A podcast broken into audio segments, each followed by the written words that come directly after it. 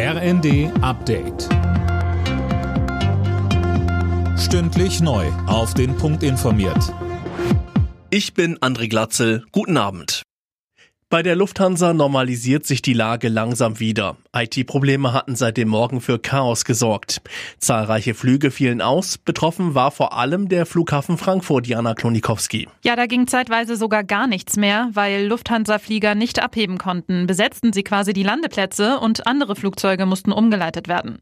Jetzt starten laut Lufthansa wieder Maschinen auch von Frankfurt aus. Bis aber alles wieder normal läuft, wird es wohl noch bis zum Morgen dauern.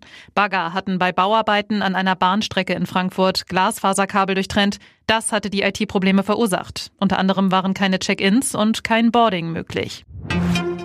Und das Flugchaos in Frankfurt könnte schon ein kleiner Vorgeschmack für Freitag sein.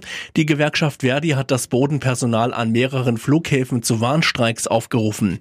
Die drei großen Airports in Frankfurt, München und Hamburg haben alle Passagierflüge abgesagt.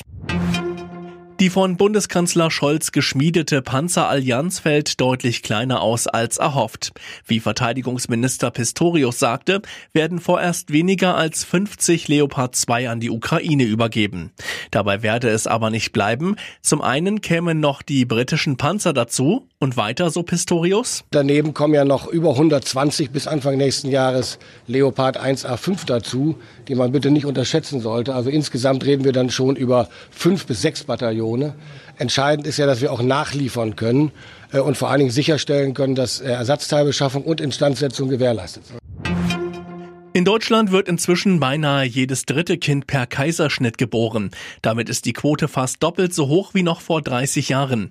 Und zum Vergleich, in Norwegen oder Israel ist die Quote nur halb so hoch. Alle Nachrichten auf rnd.de